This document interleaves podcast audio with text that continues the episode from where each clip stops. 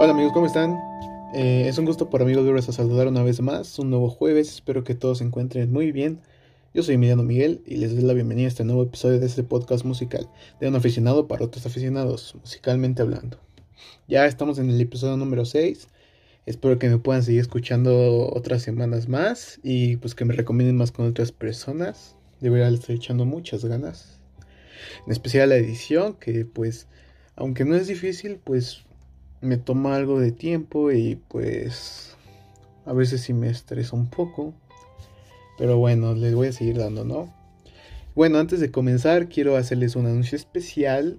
Quiero invitarlos a escuchar una canción del grupo en el que participa un amigo. Se llama Shibalba. Esta canción es de un grupo llamado Neutropia en el que participa un amigo.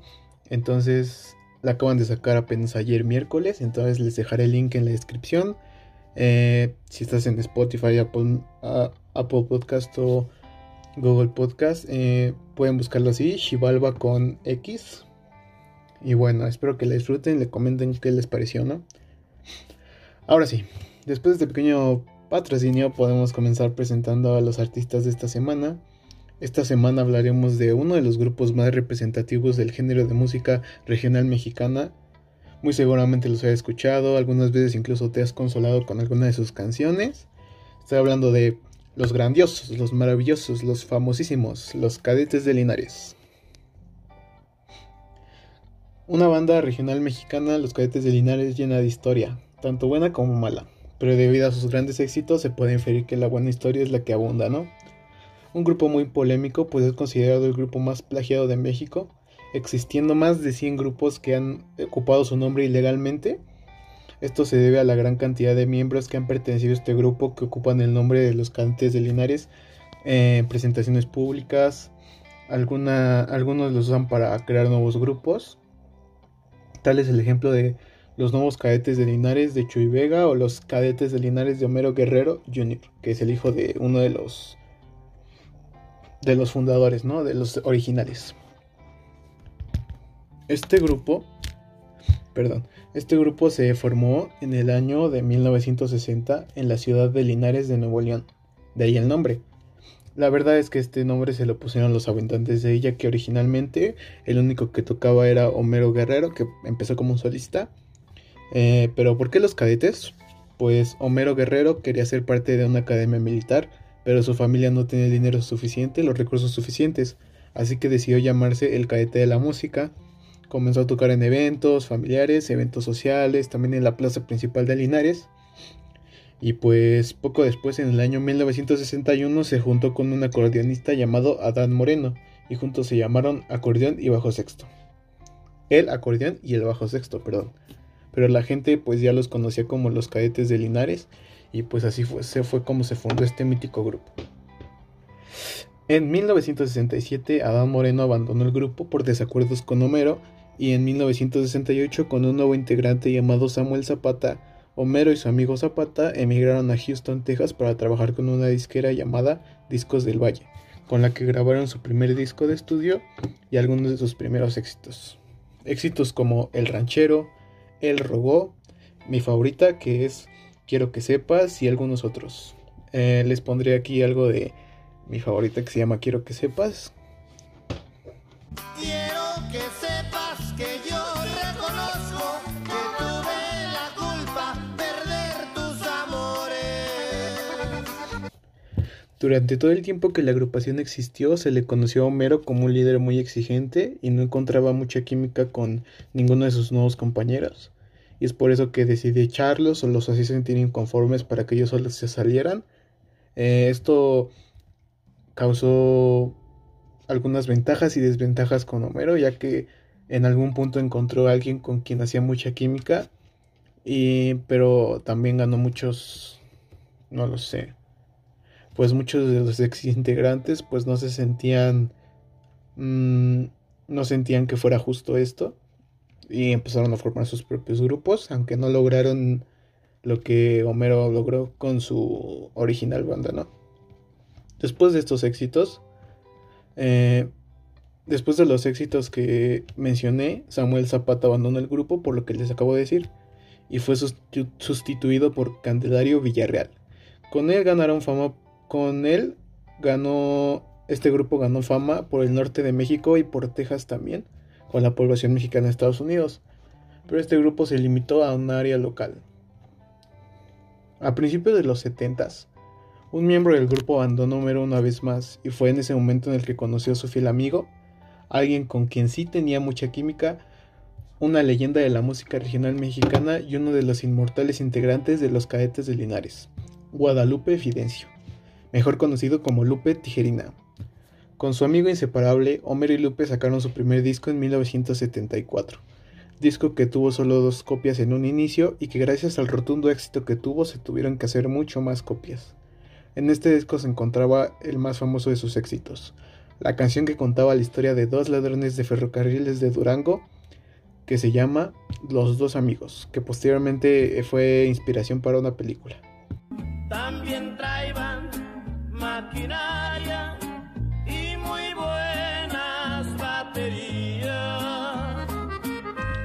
Ellos no lo sabían, pero Tijerina fue uno de los factores que llevó a los cadetes de Linares a los primeros puestos de los éxitos del regional mexicano, y que los llevó a tener diferentes presentaciones por la República Mexicana y por Los Ángeles y Chicago en Estados Unidos. Pues la verdad el estilo de acordeón de Tijerina era impecable.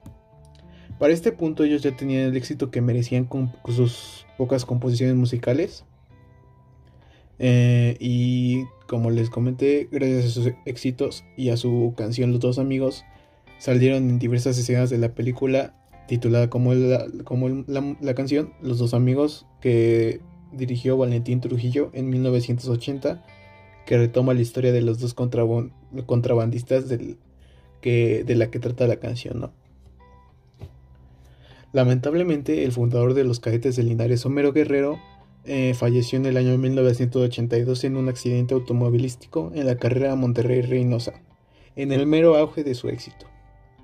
Eh, y el grupo se quedó a cargo de Lupe Tijerina, que pues al no ser un líder tan nato como Homero Guerrero era un poco más exigente, entonces sí tenía algunos parámetros para quien se metiera a su banda, ¿no? Y junto a Rosendo Cantú, el nuevo integrante que reemplazaría a Homero, compuso una última canción para su fallecido compañero titulada Adiós amigo del alma. Hoy te vengo a visitar a la tumba donde estás. Poco duró el trabajo de Cantú con el grupo que finalmente la abandonó por un corto tiempo para regresar otra vez en 2006, pero durante este periodo en el que Cantú no estaba con él, Lupe Tijerina y el baterista que ahora sería también el vocalista y bajista daban conciertos y presentaciones en la televisión hasta 2006 que el baterista abandonó el grupo. Era ya el año 2006. El éxito de los cadetes de Linares ya había acabado. Ya no habían más ideas tan tan increíbles como las que tenían Homero y Lupe juntos. Lupe Tijerina comenzaba a planear su jubilación de los cadetes de Linares Dejó el sello discográfico de Ramex con los que estaba trabajando y esto le dio oportunidad a Rosendo Cantú de seguir con el grupo con su propio sello discográfico, lo que le molestó a uno de los originales cadetes que al ver esto originó un grupo llamado Los Cadetes de Linares de Lupe Tijerina y confesó que solo dos personas en el mundo podían hacerse llamar cadetes de verdad y Cantú no era uno de ellos. Y con esto, eh, pues uno de los originales Lupe Tijerina siguió dando eh, conciertos por mucho tiempo. Eh, la carrera musical de los originales cadetes de Linares terminó un 4 de julio de 2016, cuando durante un concierto en San Luis Potosí el último cadete de Linares vivo, Lupe Tijerina, tuvo que abandonar el escenario debido a una insuficiencia cardíaca y murió en un hospital de San Luis Potosí.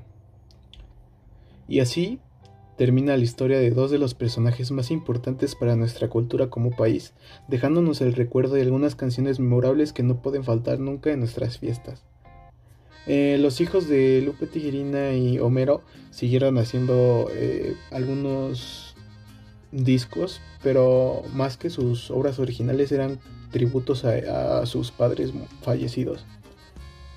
Eh, uno de los escándalos más grandes de este grupo fue que en el 17 de diciembre de 2009, Lupe Tijerina eh, se vio envuelto en un escándalo junto a Ramón Ayala, que era su, en ese tiempo su compañero de grupo. Eh, fueron sorprendidos amenizando una narcoposada del cártel Beltrán Leiva y fueron acusados por lavado de dinero. Eh, la, la, Procuraduría General de la República, la PGR, los acusó de esto y fueron, fueron puestos presos pero Ayala fue liberado en cuestión de días.